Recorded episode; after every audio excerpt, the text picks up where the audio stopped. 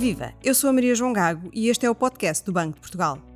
Hoje vamos conhecer melhor os riscos que se colocam ao sistema financeiro num ambiente de deterioração das perspectivas económicas, a propósito da divulgação do Relatório de Estabilidade Financeira de novembro. Connosco temos Ana Cristina Leal, diretora do Departamento de Estabilidade Financeira, e Ricardo Martinho, coordenador da unidade que avalia os riscos associados às famílias e empresas. Ana Cristina e Ricardo, muito obrigada por terem aceitado este convite. Ricardo, o relatório de estabilidade financeira conclui que os riscos para o sistema financeiro aumentaram nos últimos meses. Porquê? Olá Maria João, obrigado pelo convite, em meu nome e de todos os colegas que contribuíram para esta edição do relatório de estabilidade financeira. De facto, é essa a avaliação que fazemos nesta edição do relatório. Ainda que em muitas dimensões da análise tenha continuado a observar uma melhoria dos indicadores económico-financeiros, por exemplo, na atividade e rentabilidade das empresas e do setor bancário, as perspectivas são agora menos favoráveis.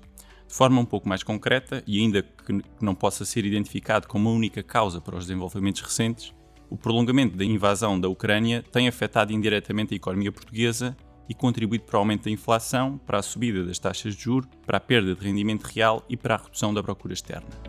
Uma das principais fontes de risco para a estabilidade financeira é precisamente a inflação, que se tem mantido muito elevada e por mais tempo que o inicialmente antecipado.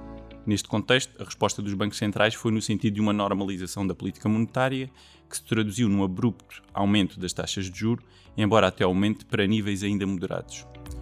Este aumento de taxas deverá transmitir-se de forma relativamente rápida ao custo de financiamento dos diferentes agentes económicos e condicionar a sua capacidade de servir a dívida, em particular no caso de famílias e empresas mais vulneráveis, sobretudo num contexto de desaceleração significativa da atividade económica e de queda do rendimento disponível real. Na envolvente externa, destacam-se ainda os desenvolvimentos nos mercados de energia, que começaram por penalizar os setores de atividade mais intensivos neste fator produtivo, mas que tenderão naturalmente a propagar-se aos restantes setores.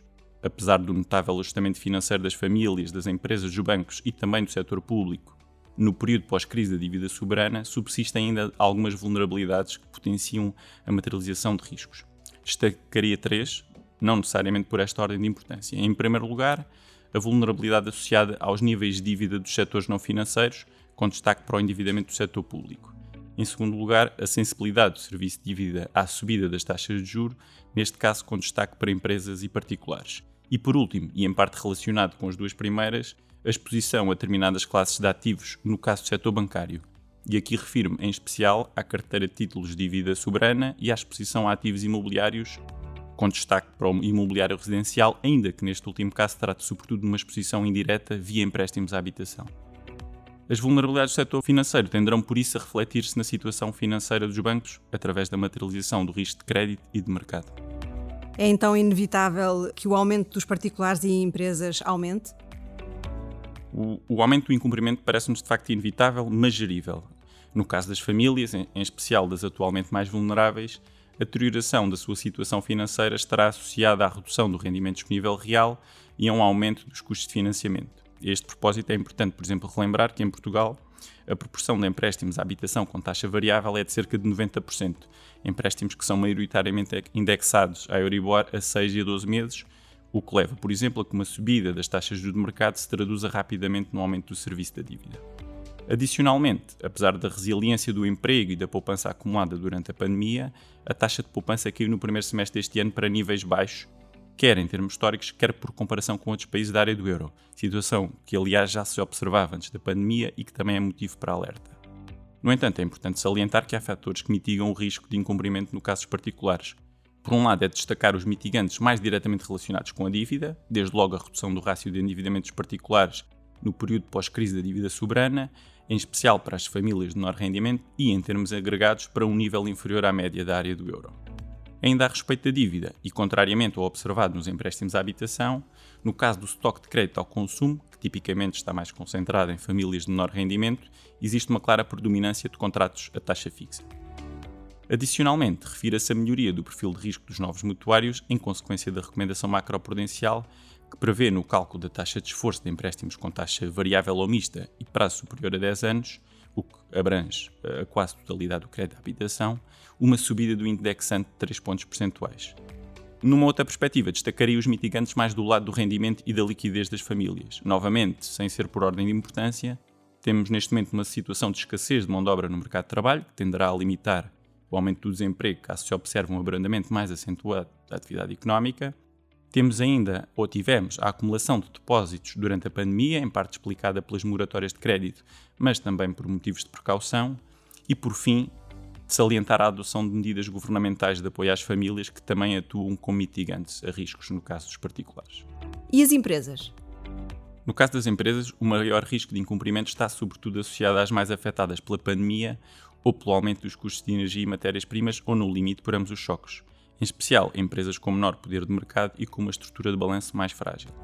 Também no caso das empresas, a elevada proporção de dívida com taxa variável ou maturidades curtas deverá levar a um aumento quase imediato no custo do novo crédito, naturalmente depois com um efeito mais desfasado no custo total da dívida. Apesar do impacto do abrandamento da economia, a capacidade das empresas para fazerem face a um aumento do serviço da dívida é neste momento superior à de crises anteriores. Em particular, é de referir a redução do endividamento e o aumento do capital das empresas em percentagem do ativo, assim como a recuperação da atividade e rentabilidade das empresas após o choque pandémico. Também no caso das empresas, a acumulação de depósitos durante a pandemia, incluindo por parte de empresas dos setores mais afetados, e as medidas de apoio adotadas pelo governo deverão mitigar o risco de incumprimento. Concluindo, esta avaliação de risco que descrevi realça a importância do setor bancário, por um lado, continuar a adotar uma abordagem proativa na avaliação da capacidade de pagamento dos seus clientes e, se necessário, na adequação das condições dos empréstimos, e, por outro, a importância de continuar a seguir práticas adequadas de provisionamento e de conservação de capital, promovendo ao mesmo tempo a sua capacidade de absorver perdas e continuar a financiar a economia.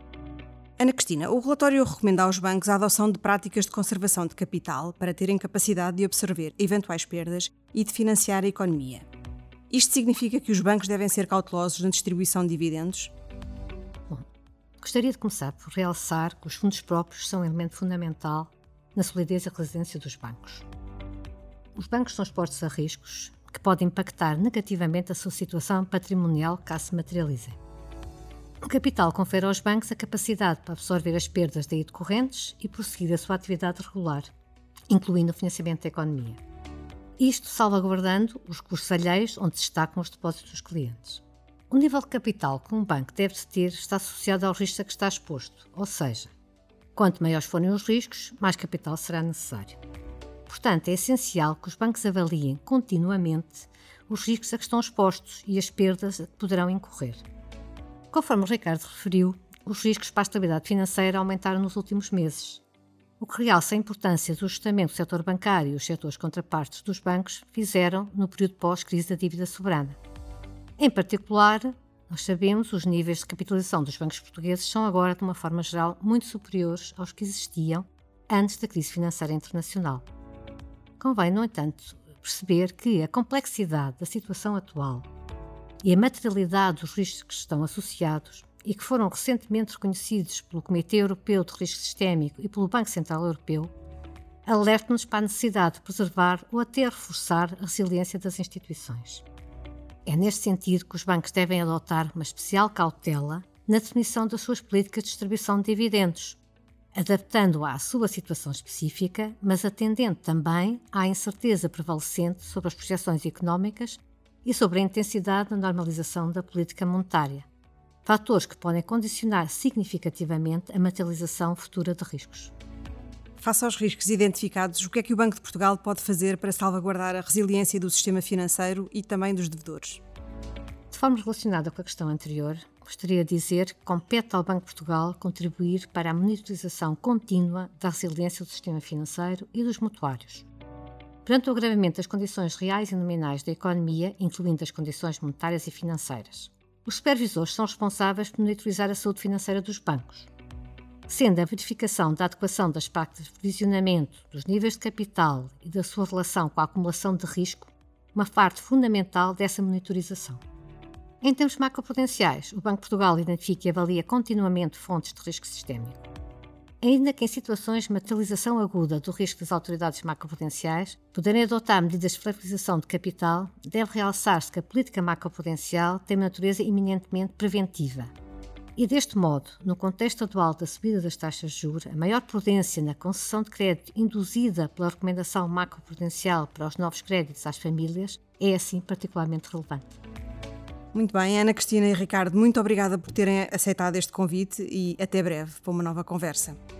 A edição de novembro do Relatório de Estabilidade Financeira está disponível no site do Banco de Portugal, em bportugal.pt, e siga-nos também no Twitter, LinkedIn e Instagram.